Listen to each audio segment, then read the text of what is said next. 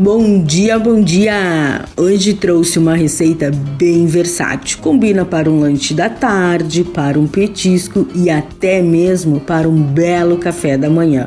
Corre, pega a caneta e o papel e bora aprender esta gostosura. Você vai precisar de uma cenoura média descascada e ralada, um quarto de xícara de açúcar, um quarto de xícara de vinagre de álcool ou arroz, um quarto de xícara de água, um quarto de xícara de uva passas, meia xícara de ricota amassada, duas colheres de sopa de azeite de oliva, uma colher de sopa de maionese, duas colheres de sopa de cebolinha bem picadinha, uma colher de sopa de cebola picada, pimenta e sal a gosto.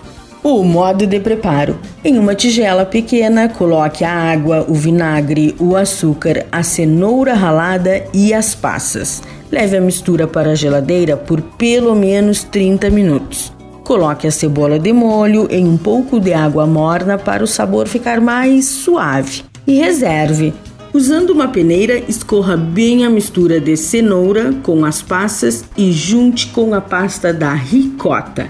Então misture bem, experimente, ajuste o tempero se achares necessário, de acordo com o seu paladar e está prontíssimo. Fácil, não é mesmo? Dica da Zana: umas torradinhas. Pão rústico, colocar em canudinhos também ficará sensacional.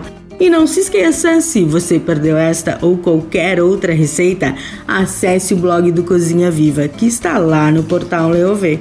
Meu nome é Zanandrea Souza, temperando seu dia, porque comer bem faz bem. Até amanhã, tchau, tchau!